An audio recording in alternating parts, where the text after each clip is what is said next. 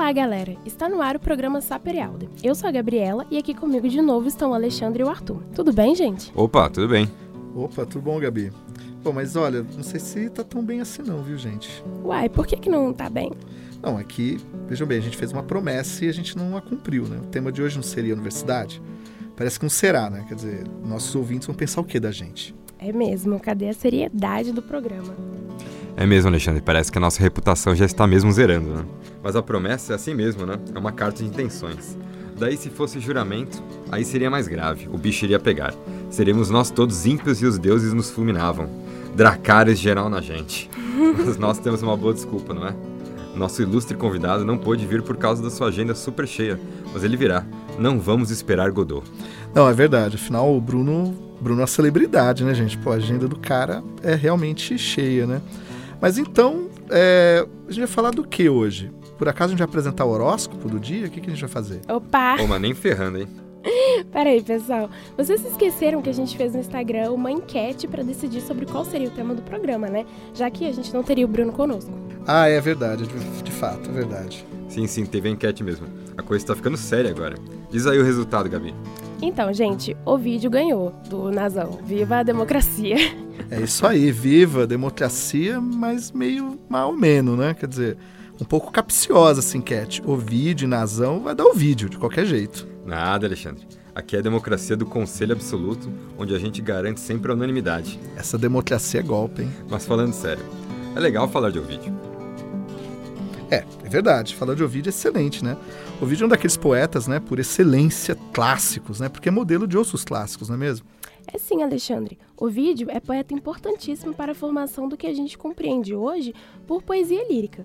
Só para a gente ter uma ideia, Dante admirava o vídeo, a poesia de Camões tomava o poeta como modelo, também. Os árcades brasileiros daqui de Minas, inclusive, eram leitores vorazes de Ovídio e sem Ovídio a gente não compreende direito a poesia de Tomás Antônio Gonzaga ou de um Cláudio Manuel da Costa. Sim, é verdade, Gabi. E tem mais. Poesia trovadoresca, tão importante para a lírica do Renascimento e depois, tinha muita influência de Ovídio. Os monges goliardos, por exemplo, que compuseram vários dos poemas do Carmen Naburana, chamavam Ovídio de Papanazão. Daí dá para perceber bem a importância de Ovídio. A propósito, Nazão é Ovídio, Públio Ovídio Nazão. Assim era seu nome completo. É isso aí. Ovídio, então, é o tema inquestionável do programa de hoje, né? Mas não estamos sozinhos aqui, hein, gente? Temos dois convidados surpresa. E o melhor, estudiosos de Ovídio. Não é para qualquer um, não, viu? Nossos convidados de hoje são Giovanni Duarte e Marício Gonçalves, que acabaram de defender o mestrado no pós-letras. Não é mesmo, pessoal? É sim, Alexandre. Olá, galera da rádio. Tudo bem? Sou o Giovanni. É isso mesmo, a gente acabou de defender, nós dois estudamos o vídeo no mestrado. Olá, pessoal. Eu sou a Marice. É isso aí mesmo. Somos mestres em letras, saídos do forno. Que legal, gente. Vocês estudaram o vídeo a partir de perspectivas diferentes, não é mesmo? É isso aí mesmo, Gabi. Meu foco foi mais a tradução poética de Ovídio em língua portuguesa. Mais especificamente, eu estudei a tradução feita pelo Castilho em meados do século XIX para uma obra de Ovídio muito famosa, Os Amores. Minha ideia era tentar compreender os critérios que o Castilho empregou ao verter para o português os amores de Ovídio. Castilho diz que sua tradução era parafrástica, então eu analisei a tradução em cotejo com os critérios tradutológicos que Castilho explicita em seu prólogo. O Castilho, basicamente, por se considerar parafrasta, busca mais liberdade para traduzir Ovídio.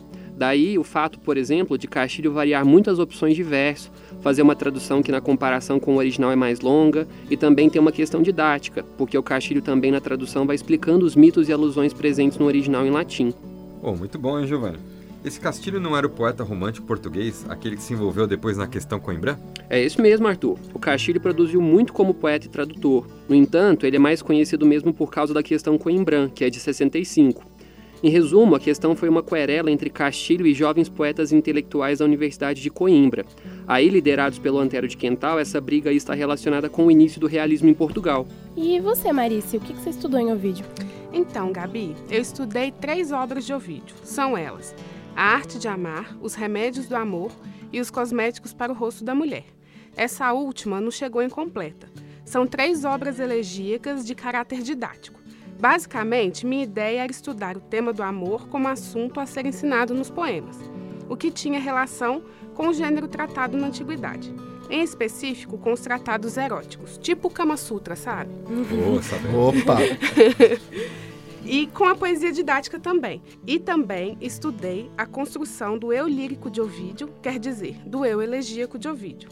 Nessas obras, Ovídio se autoproclamava Magister Amores, ou seja, professor, mestre do amor. O que, na verdade, era um tema comum a outros poetas romanos, de elegias mais ou menos contemporâneos a Ovídio, como Tibúlio Propércio. A diferença mesmo é que Ovídio radicaliza essa figura do Magister Amores nos poemas, basicamente porque, paródia ou não, ele assume uma função didática nessas obras aí que eu citei. Muito legal, hein, gente? Inclusive, desculpa, eu não pude ir na defesa, queria ter ido, mas enfim, muito legal a pesquisa de vocês, sério, parabéns. Não é, é verdade, gente. Realmente, parabéns. Pô, é uma etapa vencida, né? A dedicação de vocês foi muito notável né, ao longo do trabalho. Vocês merecem.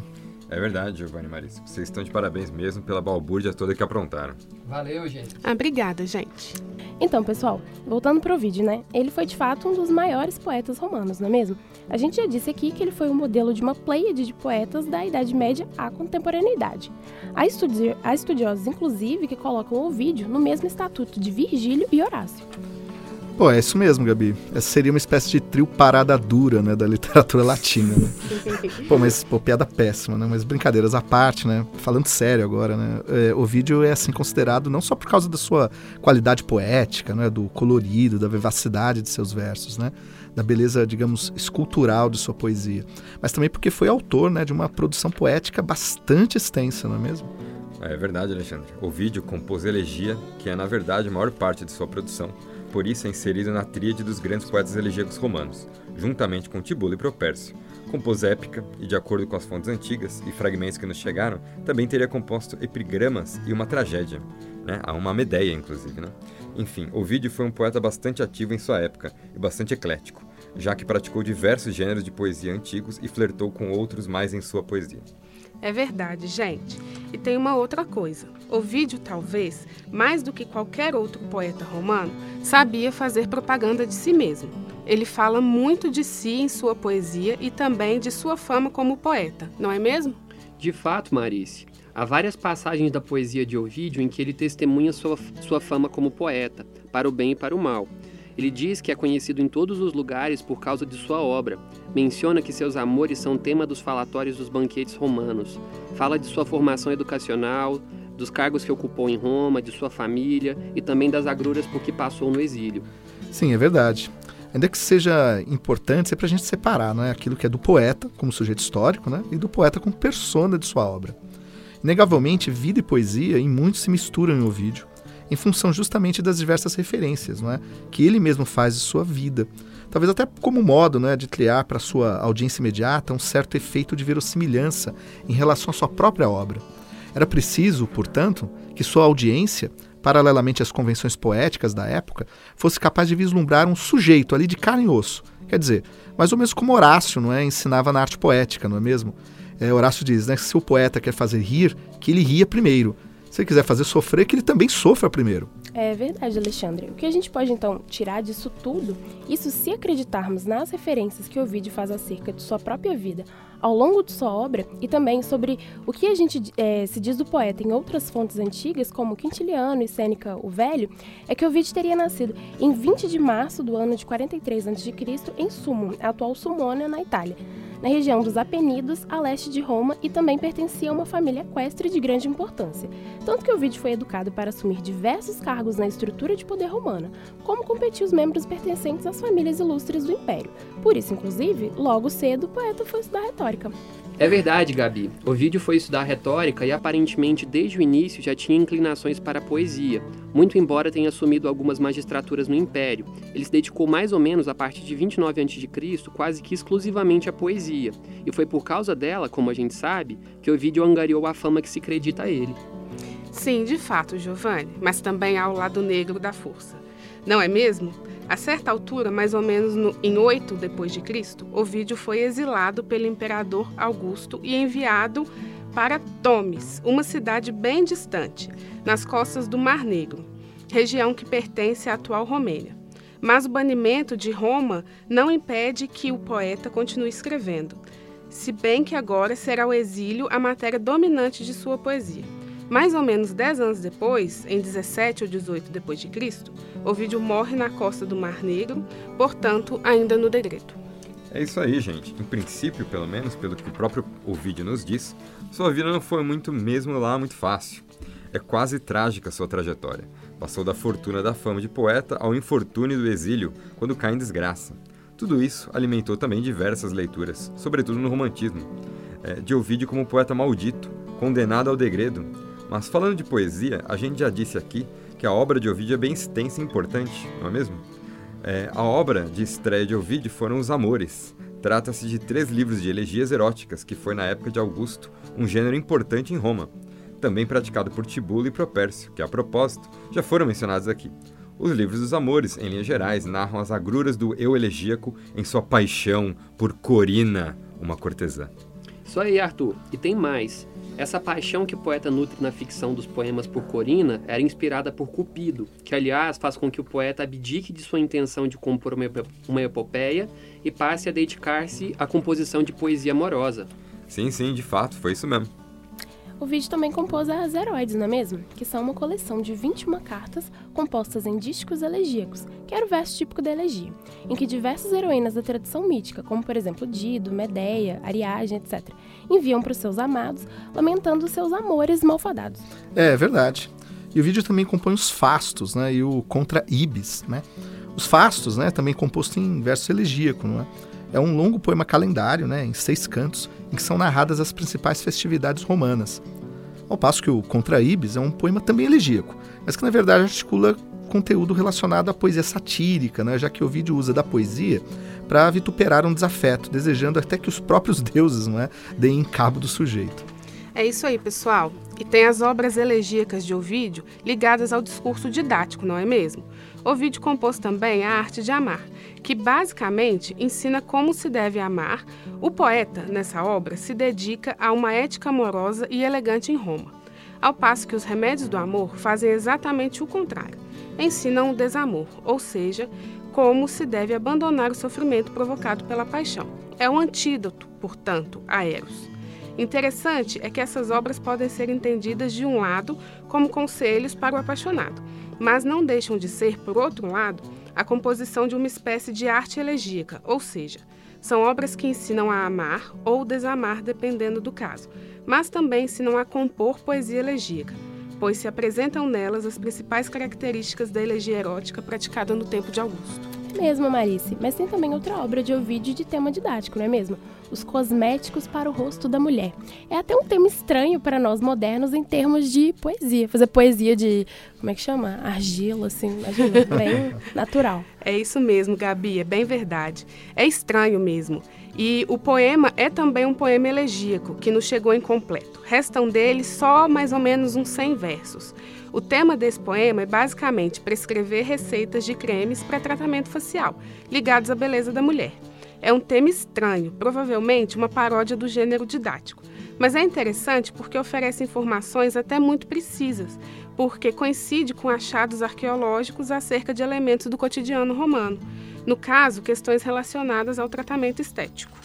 E tem também, não é, gente, as obras de Ovídio que tematizam seu exílio na região do Mar Negro.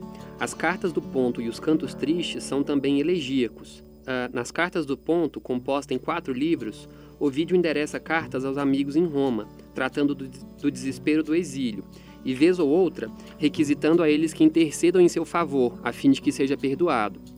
Nos Cantos Tristes, que são cinco livros, o exílio também é tema, Nessa obra tem também muitas informações a respeito da vida do poeta e também pedidos de desculpas ao imperador.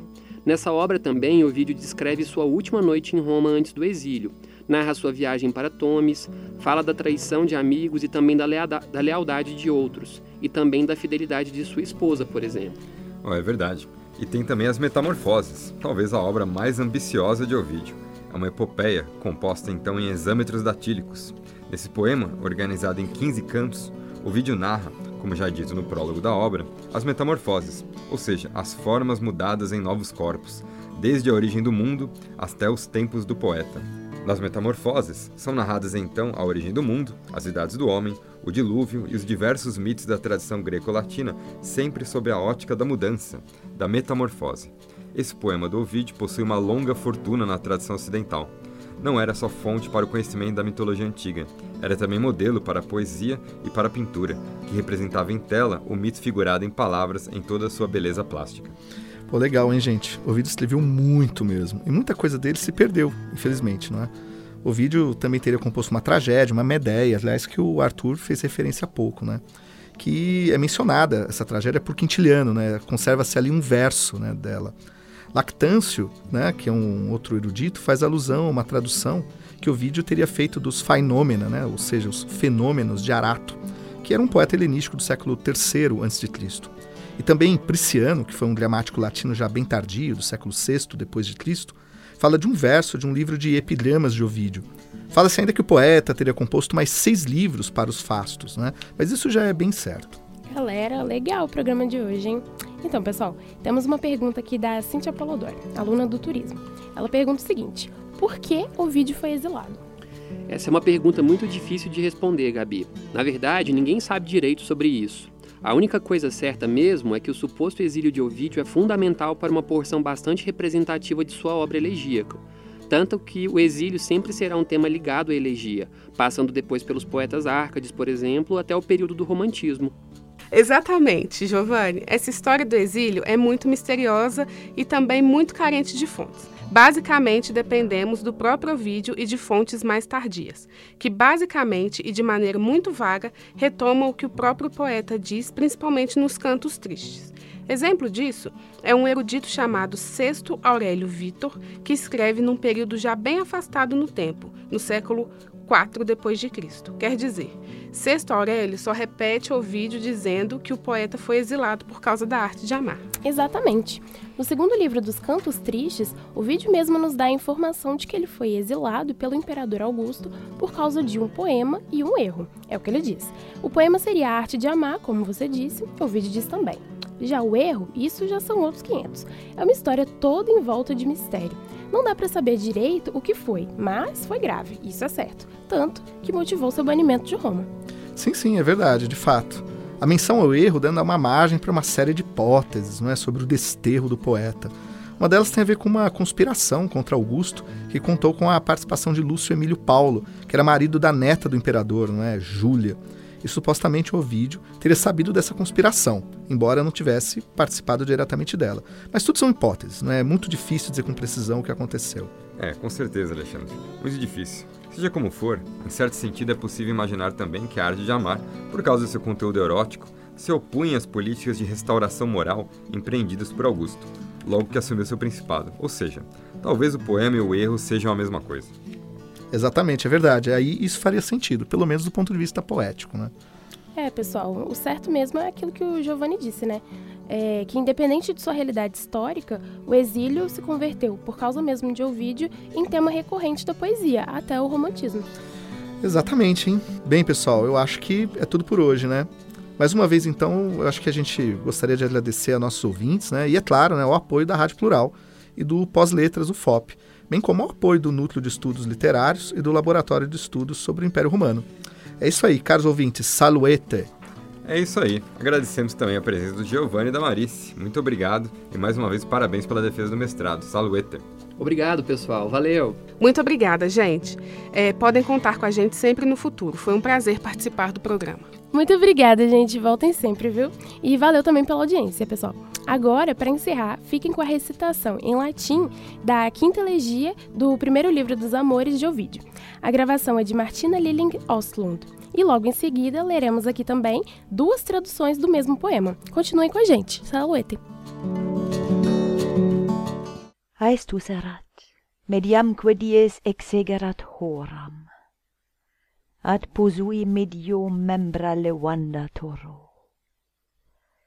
Pars dapperta fuit, pars altera clausa fenestrae, quale fere silvae lumen habere solent, qualia sublucent fugiente crepuscula foibo, aut ubi nox abiet, nec orta dies.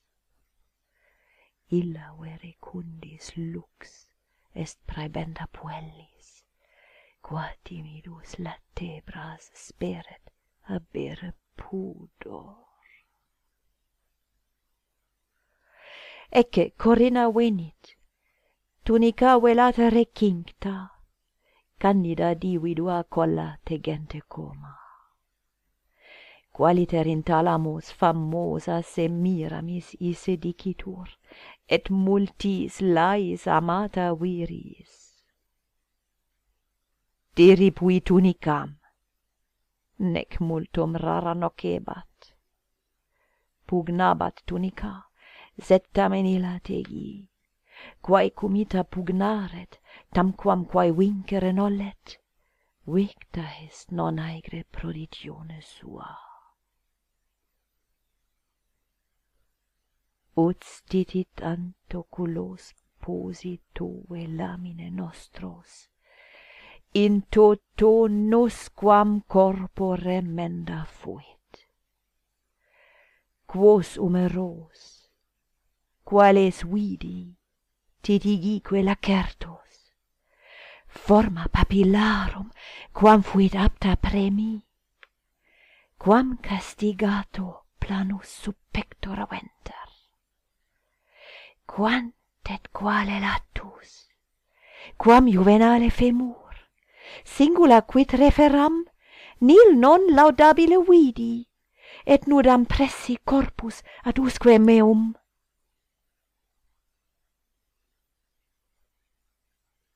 Cetera quis nescit. Lassi requievimus ambo.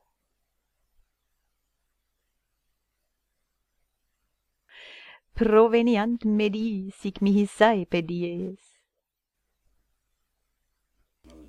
Pessoal, então eu vou ler a quinta elegia do primeiro livro dos Amores, é uma tradução do Antônio Feliciano de Castilho. É, a tradução ela foi feita no século XIX, em 1858. Então, vamos lá? é, era na estiva quadra, intenso meio-dia. Pediam respirar. No meio do meu leito, me deito a descansar. Janela entrefechada, esquiva ao sol fogoso. Repouso ali mantém. Luz como a de espessura escura ao quarto vem. Penumbra voluptuosa, igual a que abre a esfera, a esfera do arrebol, ou a que ensombra os ares se aos mares baixa o sol.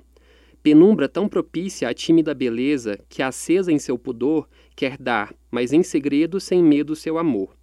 Eis vejo entrar Corina, em túnica ressolta, envolta e nada mais. Chovem-lhe ao seio os belos cabelos divinais. Mais linda nunca foi Semiramis, entrando ao brando touro seco. Nem Laís, que em seus encantos a tantos acendeu. A túnica mais rara apenas vela o pejo, forcejo em lhe arrancar, mas que sobre ela alveja forceja em aguardar. Por fio ela se opõe, como quem da vitória a glória obter não quer. Entrega-se ao conquisto, que ha visto, que mulher, que estátua disciplina houve jamais tão bela, como ela em tal nudez. Nenhum senão descobres aos nobres dons que vês. Que ombros, que braços nus, que botões em dois mundos, jacundos vejo arfar, por lábios abrasados, rosados a chamar. E o peito, o ventre, o lado, o airoso da estatura, cintura tão gentil, e a coja que se espreita, refeita e juvenil. Belezas apontaram de tudo é beleza, empresa vã tentei. Basta, a beleza sua tão nua a mim juntei. Que há que ignore o mais, do almo prazer mais doce passou-se a languidez. Meios dias como esse tivesse eu muita vez. E agora, gente, eu vou ler aqui a tradução do mesmo poema, mas feita pelo meu colega, né, o Alexandre Elon, aqui um dos nossos é, apresentadores aqui do programa. Então vamos lá. Era calor. Transcorrera já o meio-dia. No catre, os membros pousei fatigados. Parte aberta a janela, outra parte cerrada. Quase igual era o lume ao das florestas, ou a luz do crepúsculo, fuga de Febo, ou quando a noite parte e vem a aurora. É a luz que, no recato, às jovens se apresenta, onde medroso pudor busca abrigo. Eis, vem Corina, leve túnica vestindo, cobre-lhe o branco colo seus cabelos. Assim, na alcova, entrava a famosa Semiramis.